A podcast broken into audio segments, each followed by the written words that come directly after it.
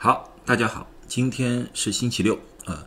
两天之前，我做了一个视频，是关于国药三期临床的。他们是在五月二十九号发布在美国医学协会的杂志上。美国医学协会的杂志是世界上啊几个非常有名的医学杂志当中的之一。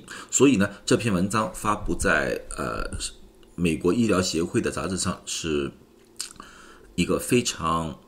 难得的也非常了不起的啊，一个一个一件事情啊，一件事情啊，这也是呢，是让我们的呃美国的医学界以及美国的医生们对于国药这个灭活疫苗有了一个新的或者说有一个呃完整的了解啊，这点我们我是在上次视频里面我也是肯定的了啊。做完这个视频之后呢。想不到呢，在下面引起了很大的一些讨论啊。那么呢，就有里面有几个问题呢，我想呢，在这里呢和大家回答一下。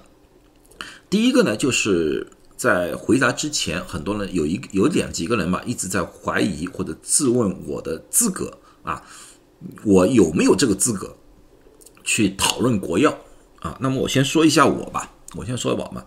我做这个关于新冠的视频是从去年一月份开始的。一月份的时候，武汉